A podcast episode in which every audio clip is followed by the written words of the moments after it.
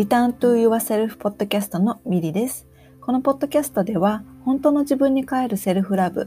をコンセプトに発信をしています。自分を愛することは全ての幸せの始まりであり、それによって自分以外、大切な人たちをも大切にすることができます。自分に帰り、本当の自分で生きていきたい、えー、心でつながるパートナーシップを育みたいと願う方は、ぜひ、リターンと言わせるポッドキャストをフォローしてください。セルフラブを私からあなたへ、そしてあなたからあなたの大切な人へ、愛が循環していきますように。今日は14回目の配信となります。皆さんいかがお過ごしですか、えー、今日はですね、金曜日、これを撮っているのが金え木曜日の朝なんですけど、今朝は、えー、っとね、散歩に行ってきました。ここ最近、ちょっと天気が悪い日があの続いていたんですけども、今日はね、朝目が覚めた時からすっごく綺麗な天気で、あの太陽もね、出てて、青空が広がっていて、あ、もうこれはもう外歩かなあかん。こんな日はね、あの外に行かなあかんと思って、あの今朝あの、散歩、近くをね、散歩してきました。で、あの、結構ね、風が ビュービュー吹いてて、め、あの、まあ、めっちゃっていうわけでもないけど、あの、寒かったんですよね。でも、すっごいね、あの、太太陽が出てて、そのぬくもりを感じるだけでもすごく、あの、気持ちが良かったし、青空が広がっていて、で、鳥の声とかも聞こえたりとかして、本当にね、あの、幸せ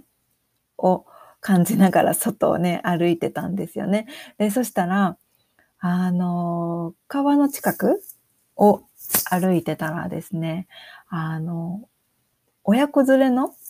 あの、なんて言うんだろうな、鳥？あの、鳥の種類、鳥の種類はちょっとわかんないんですけど、え、うんとね、アヒル？アヒル？アヒルではないんですけど、なんかまあそういう、まあ、鳥がね、あの、川を泳いでて、で、その、そのお母さんの鳥の後ろにね、ちっちゃな、あの、子供がね、多分5、6匹ぐらいね、こう、その後ろをね、もう磁石かのようについてってるんですよね。もう多分生まれて、多分間もない、ね、ちょっとまあしばらくは経ってると思うけれども、まだまだちっちゃいちっちゃいね、お母さんの鳥からしたら、もう本当に、なんていうのかな、うん、私の握り拳ぐらいの大きさのちっちゃなちっちゃな鳥が、もう本当にお母さんが行くところを、なんていうの、ついてって、もう磁石のようにね、本当についてってついてってしてる姿がめちゃくちゃ可愛くて、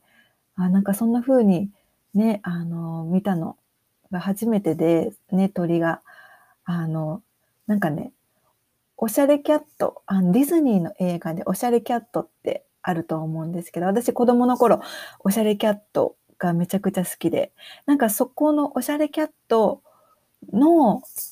あの、映画の中で、なんかこう鳥がね、あの白い鳥が、こう3人、3匹揃って、なんかこう、歩いてる、歩いてるのを、あの、なんかそういうシーンがあったと思うんですけど、なんかそういう、それ、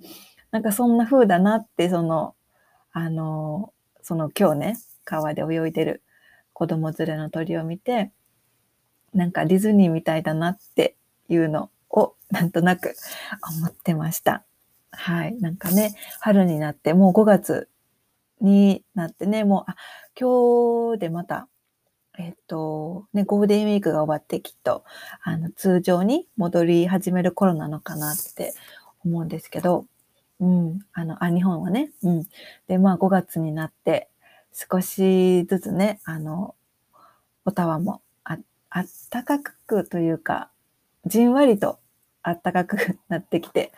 うん、あの、植物もね、芽生え始めている頃なので、すごく、あの、癒され、毎日癒されてます。やっぱり自然っていうのは私たち人間と切っても切り離せれない ちょっと、あの、え、なんていうの、切り離せれない だなっていうふうに思います。本当にね、植物、自然によっていかに私たちが癒されるか、うん、本当に、あの、癒されてるなって。だから、私たちも、なんていうのかな、その植物、生き物、この地球にある生きとし生けるものに優しくありたいなっていうのを、あの、感じさせてもらえる春だなって思ってます。はい。今日は、あの、今日のね、このポッドキャストの内容は、これまで、あの、何人かね、あの、ゲストに来ていただいて、ハーセルフラブジャーニー with、あの、何々さんっていう形で、あの、その人の、えー、 self love journey がどういったものなのか、どんな風に self love の journey が始まっていったのか、みたいなことを、あの、質問してさせていただいてて。で、今日は、あの、 Her Self Love Journey with me っていうことで、私のセルフラブジャーニーをあの、話してみようかなって。で、あの、一度にね、全部話すことはちょっと難しいので、あの、恋愛とか、仕事とか、夢とか、あとは人間関係。で、まあ自分自身のこと。まあ、いくつかに分けてお話ししようかなって思ってます。ね。はい。じゃあ、今回はまず、えー、恋愛編をお話ししようと思います。はい。ね、そもそも私がセルフラブっていう考え方にね、出会った一番大きな理由が恋愛で悩んだからなんですね。で、セルフラブっていう考えを知る前の私は、恋愛に対してものすごく苦手意識があって、ね、あの、まあ、苦手意識があってって言っても、恋愛がじゃあ逆に得意な人はいるのかって考えると、どう、どうなんだろう。いるんですかね？恋愛が得意な人。うん。まあでも、なんていうのかな。惚れやすい人とか、ね、あの、そういう、なんていうのかな。そういう人はいると思うんですよね。誰かにに恋に落ちやすい人っていうのかな。誰かを好きになりやすい人。うん。でも私は誰かを好きになることもなかなか 難しいみたいな感じだったのですごくね、こう周り、学生時代かな、うん、特に、まあ、学生、うん、とか、まあ、大人になっても、うん、苦手意識があって、他の人よりは、なんか本当に恋愛に対して誰かを好きになることもなかなか、あのー、得意じゃないし、うん、本当に苦手意識っていうのがずっとありました。で、誰かに幸せにしてもらうっていう依存型で、あとは、あの、自分の本音がわからなくなったり、自分に正直になれなかったりっていう、本当の自分を見,、ね、を見失ってしまうようなね、恋愛を、このセルフラブっていう考えを知るまでは、あの、していました。で、あとはね、あの、私が恋愛苦手なのは、前世で 何かトラウマがあるんだっていうふうにね、中学時代の頃からかな、そんなふうに考えてました。うん。で、今世では、心から誰かを愛することなんてないとすらね、あの、ずっと思ってました。で、そんな風にね、恋愛に対して苦手意識が芽生えたのは、中学時代の恋愛経験っていうのが一番大きな原因だなって私自身あの自覚をしていて、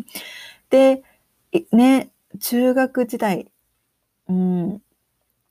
が過ぎて高校にな高校生になって、その後、まあ、就職し始めたりとかして、で、大人になってもね、ずっとその中学時代の経験の恋愛がずっとずっとね、自分の中に、なんていうのかな、トラウマっていうのかな、それ、その中学時代の経験がきっかけで、ちょっとその恋愛に対して心がオープンにできなくなっていった。で、それが大人になってもずっとずっと続いていたっ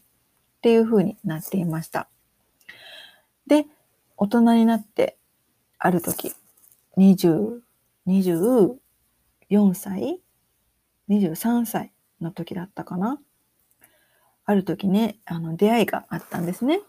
で、それが今のパートナーであるコーヒーさんだったんですね。で、彼と知り合って、なんかね、こう、だんだん、だんだんと彼のことが気になり始めたんですね。これまで恋愛のあ苦手意識が苦苦手意識がめちゃくちゃ強くて誰かを好きになる感覚っていうのを忘れかけてたんですよね。恋愛ってどうやって 始めるんだっけみたいな感じの私だったんですけれども本当に中学生の頃以来に純粋に誰かに対して好きっていうあの感情がね芽生えたんですね。で私自身も自分であ私彼に恋してるなっていうなんかこう自覚がねありました。うん。あこの感覚久しぶりだなっ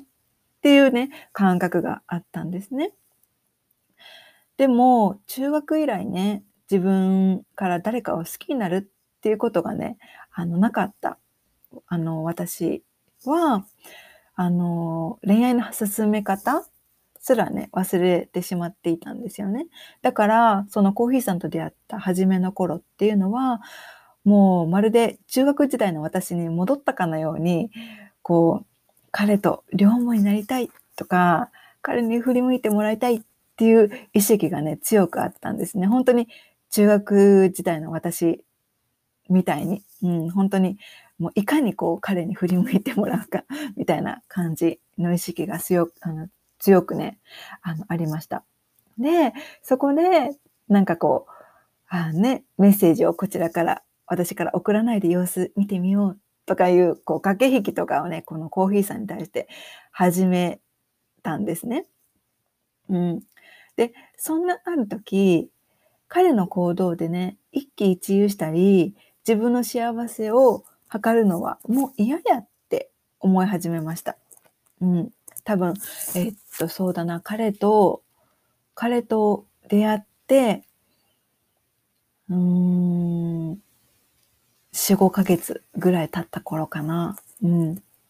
ね、私は、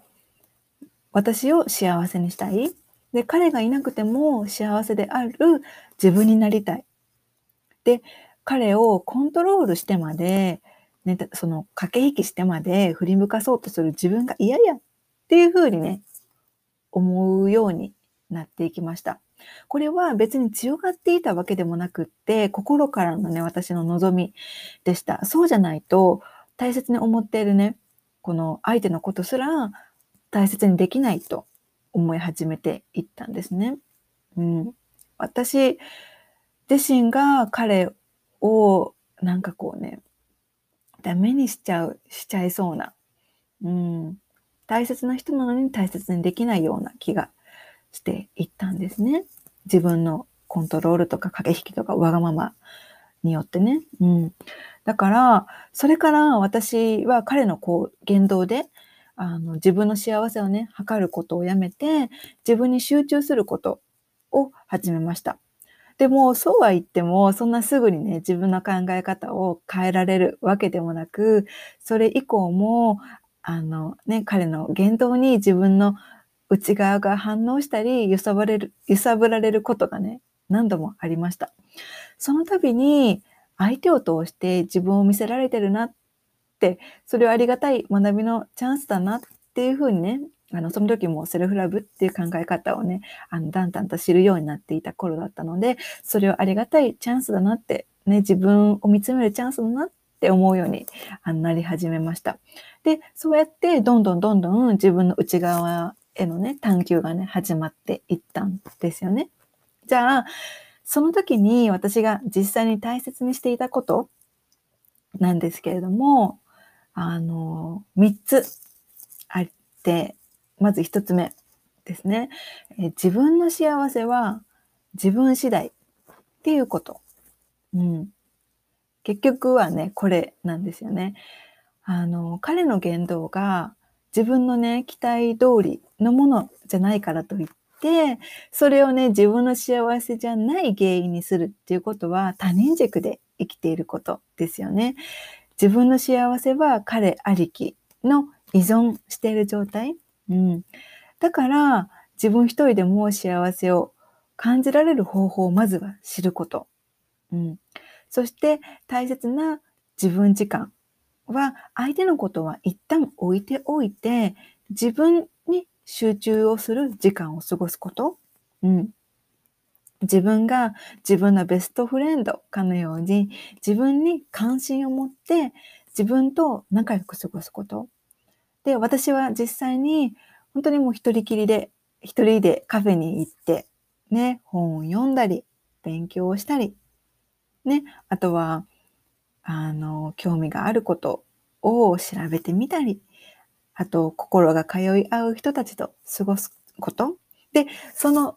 時間っていうのは、本当にもう彼のことは一旦置いておく。うん。もう本当に自分に集中すること、自分の心地よさ、自分の楽しみ、あ自分がこんな風に楽しく感じてるんだな、今この瞬間っていう風に、今この瞬間を自分自身のために過ごすっていうことを大切にしていました。うん。それが私にとって、あの、彼とは一旦離れて、こう自分に帰る、自分の時間だったんですね。うん。だから、自分の幸せは自分次第っていうことですね。うん。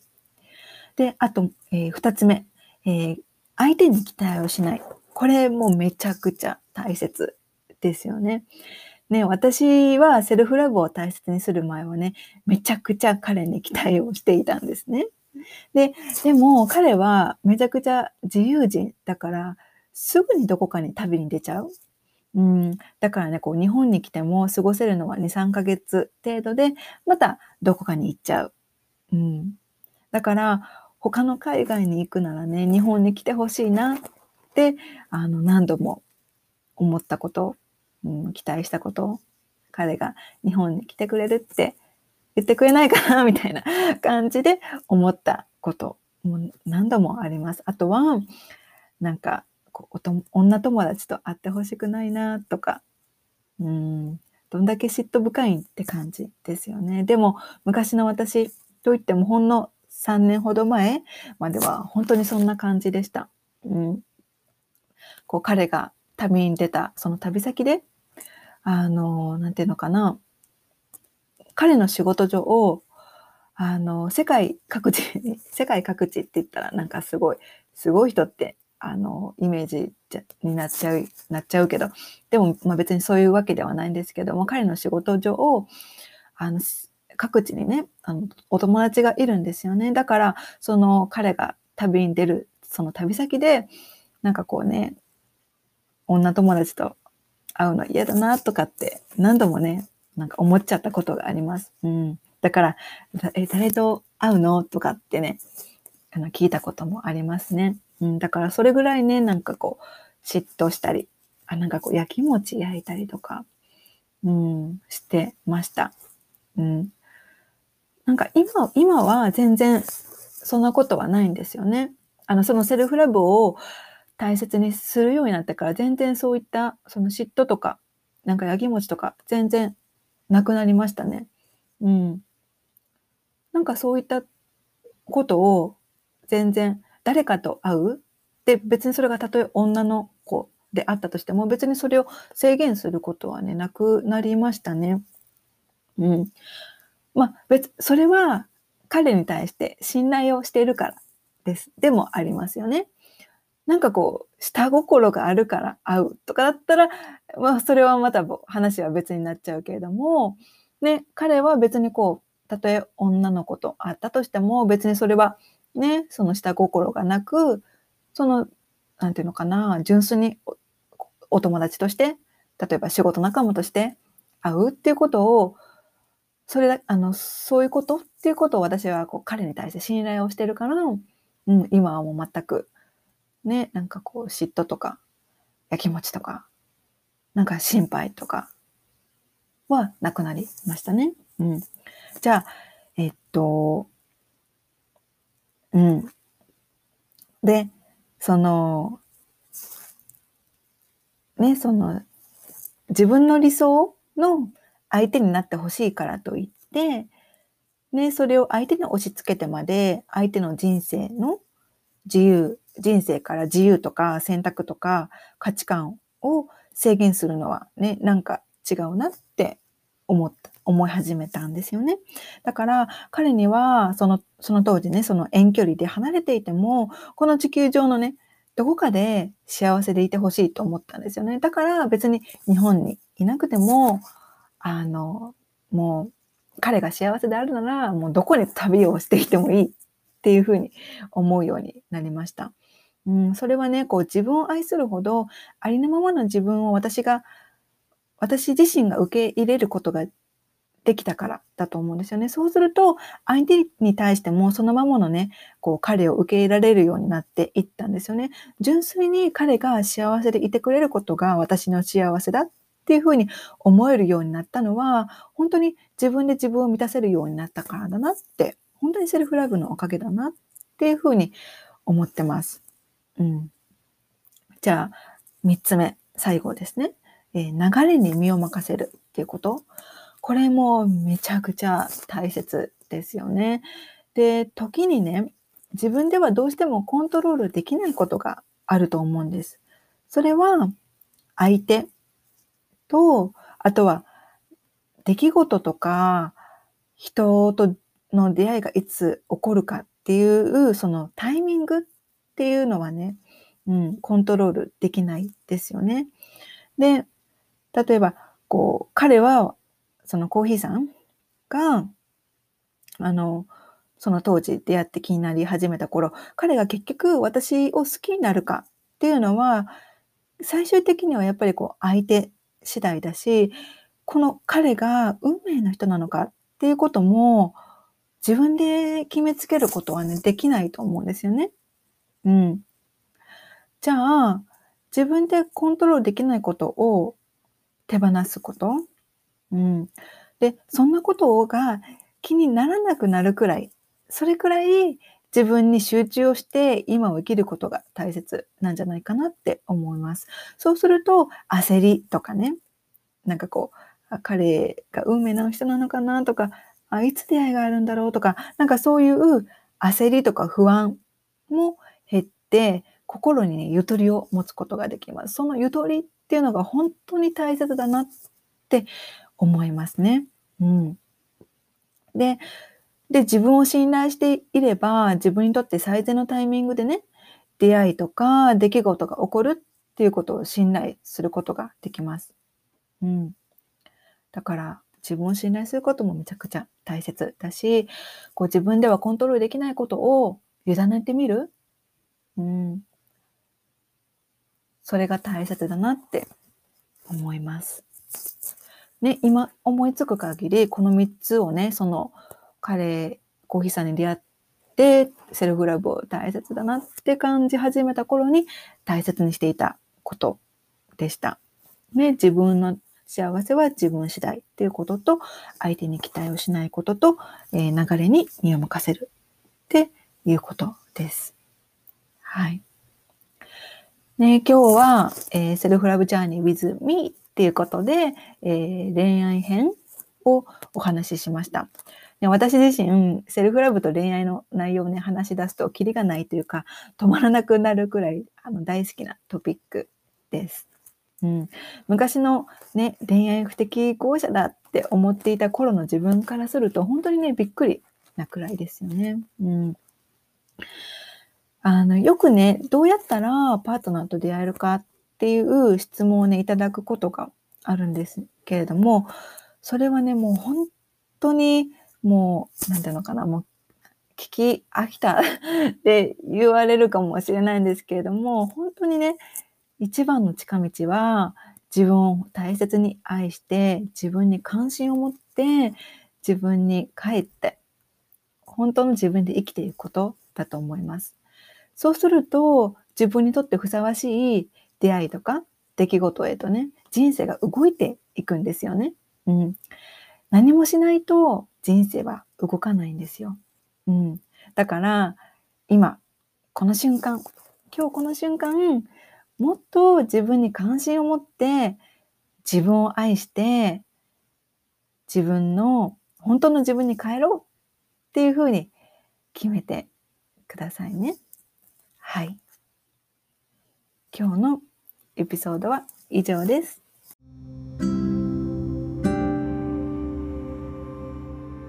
エピソードを最後まで聞いてくださってありがとうございました。私の日々の発信はインスタグラム、えー、ミリカルナをフォローしてください。また、セルフラブに関してこんな内容を話してほしいなどがあれば、お気軽にメッセージいただけると嬉しいです。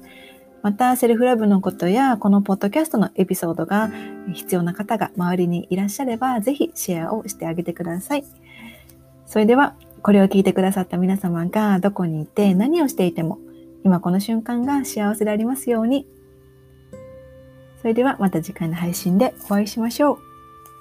またね